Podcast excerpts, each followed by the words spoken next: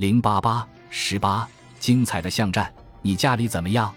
鲁平低声向他建议：“海鹏路二十四号。”好吧。这女子迅捷地抬了抬睫毛，语声带着点迟疑。迟疑，这是表示不大好。与他不大好，与自己当然是有利的。鲁平这样想。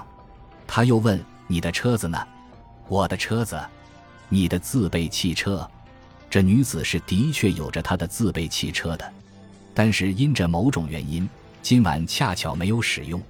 他顺口说：“先生，你弄错了，我还够不上这样阔。”那么，鲁平乘机虚冒一句：“昨夜里停在公园路三十二号门口的，那是谁的车子呀？”簇新的。这女子猛然仰脸，神气像诧异，又像敬佩，她的眼角间好像含藏着一句话。你知道的真多呀，他只嗯了一声，并不曾作答。这是鲁平向他揭示的第三张牌。当这两人低声密语时，他们的步子留置在原地位上，没有移动。两个脑子在活动，四个眼珠在旋转。站在左边的眼光倾向左边，站在右边的眼光倾向右边。他们各又在盼望自己的援军，以便进行那种必要的战争。鲁平偷眼看到这女子的眼角透露着失望的神情，料想他的后援者也许误了事，还没有来。他举目四顾，也没有发现那只老鸭跟着那只黑鸟的影子。看来比武的局面吹了。好吧，天下太平。顾盼之情，鲁平忽见西三马外的纸烟摊边，站着一个娇小的人物，样子很悠然。一看。那是他的一名年轻的部下小毛毛郭浑敏，那个小家伙猴子般的身材，猴子般的脸，平时活泼的像个猴子，顽皮的像猴子，嘴馋的也像猴子。他的上身穿着一件有拉链的黄色夹克衫，下面蓝布西装裤，黑跑鞋，皮裤带上吊着琳琳琅琅的一大串，那是半串香蕉，十来个。他一面闲跳。一面大吃香蕉，拉下一个，剥下一个，吃一个，两口吞下一个，吃完第三个不吃了，歪着眼梢，冷眼望望他的首领，在等待命令。鲁平一看到这个猴子形的小家伙，就知道那只黑鸟距此必已不远。鲁平轻挽着那个女子胯下结实，踏上行人道。他松下了这女子的手臂，掏出一支烟。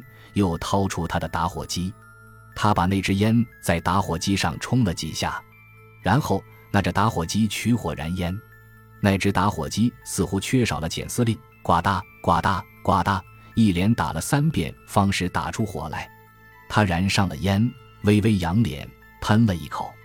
这是一种固定的暗号，冲烟纸代表着“注意”二字，把打火机弄出声音来，这是在说明。需要注意一个带手枪的人，而仰面喷烟则是暗示个子很高。那个小猴子被教得很灵，远远里在领手示意。OK，首领。他开始游目四主。就在这个燃纸烟发暗号的瞬间，鲁平陡觉劈面有个人，像阵旋风那样向他怀里直吹过来。那人来势太猛，一脚几乎踹着了鲁平擦得很亮的皮鞋尖。鲁平原是随时留意的。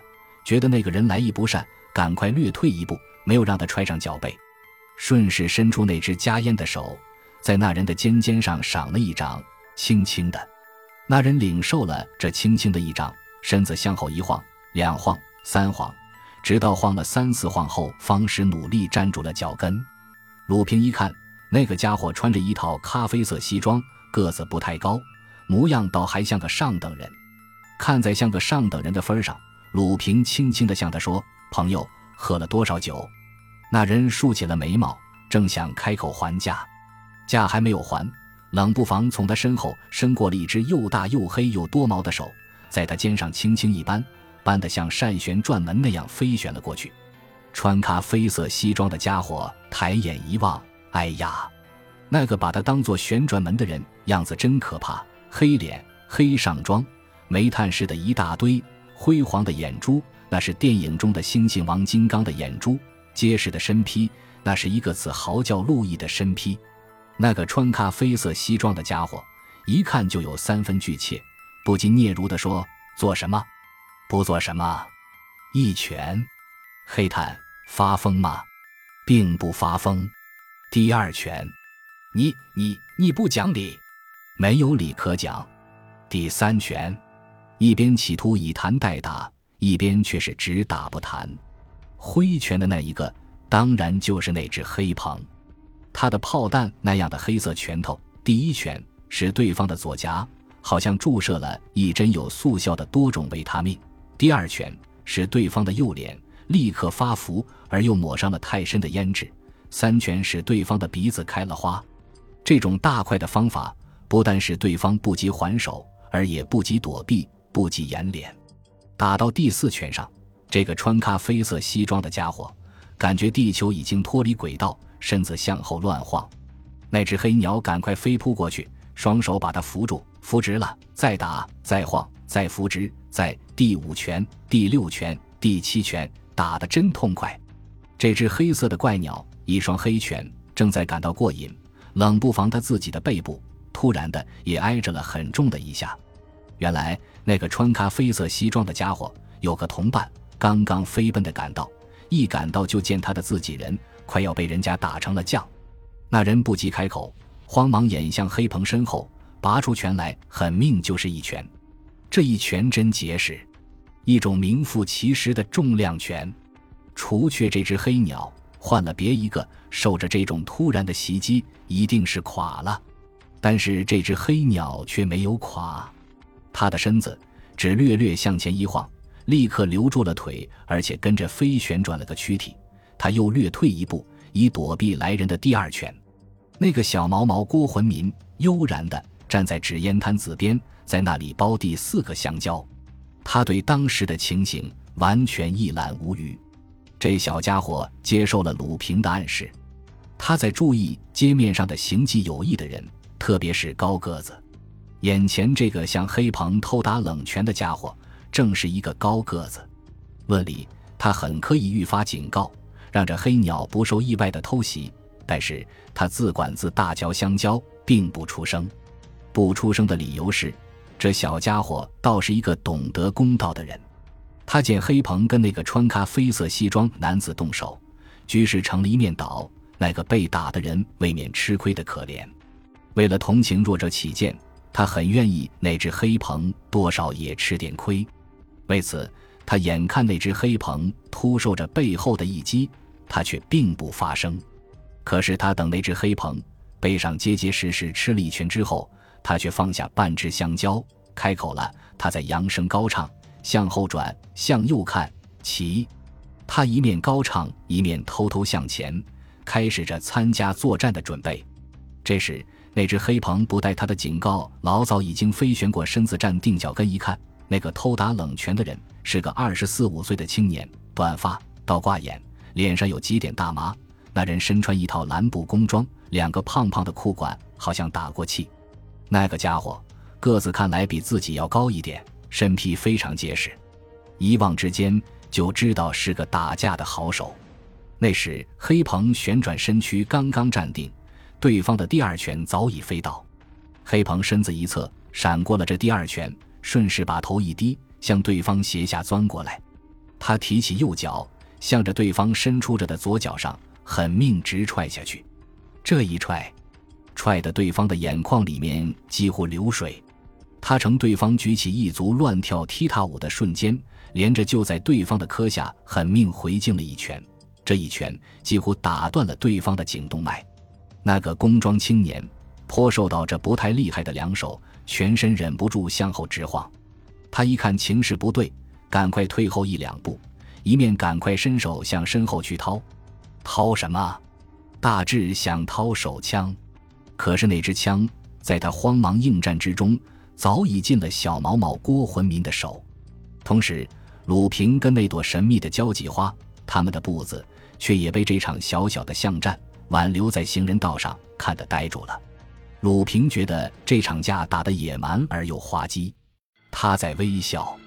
这女子的神情显得很焦灼，在这转眼之情，街面上的事态似已渐渐扩大，参加这场争斗的打手也在逐渐加多，站在黑棚这一边的，除了小家伙郭魂民之外，那只老鸭子肥矮的孟星也出现了。对方除了那个工装青年跟那个穿咖啡色西装的男子，另外也添上了两个穿卡其布制服的人物，一共七个人扭打在一起，成了一种混战的局面。那只老鸭子由于身体肥胖，周转不灵，似乎很吃了点亏。小毛毛专门捉冷眼，却打得很好。围观的人越来越多，有人在拍手叫好。我们中国人素向爱好和平，但是若有免费的武戏可供观看，那也是不胜欢迎的。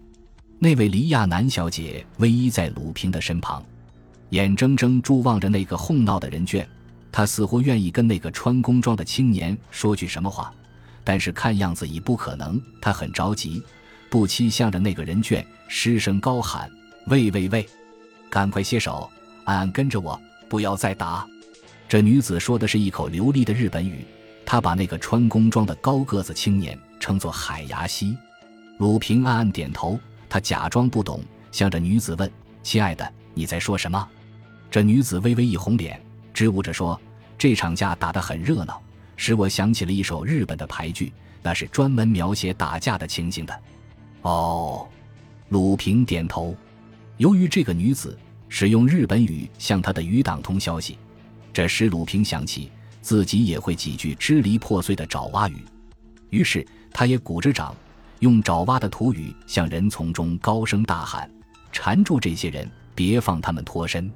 人丛里立刻传来高高的回声：“OK，谢夫。”这是那只黑胖的声音，显见他这架。打得非常之从容，那女子耸耸纤细的肩膀，向鲁平反问：“先生，你在吵什么？”“我吗？”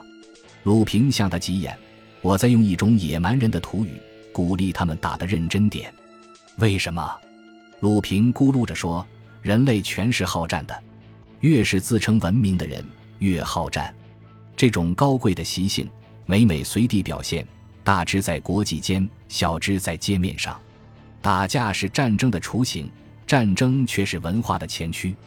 假使世界没有战争，像原子炸弹那样伟大的产品如何会赶速产生？所以，战争是应该热烈歌颂的，而打架也是应该热烈鼓励的。亲爱的，你说对不对？对方撇着红嘴，冷笑不语。鲁平低着头，温柔地说：“我们怎么样？走吗？”到你家里，他不等着女子首肯，而就向着街面上扬声高叫：“三轮车！”一辆三轮车应声而至。鲁平挽着这女子的手臂，温柔的，而其实是强迫的拉着她上车。这女子满脸焦急，时而好像准备称句，继而那对黑宝石咕噜噜的一阵转，她似乎决定了一个新的主意。她默默地跟随鲁平跳上了三轮车，她在冷笑。鲁平向三轮车夫说了“海鹏路”三个字，车子疾尘而驰，背后的人声还在鼎沸。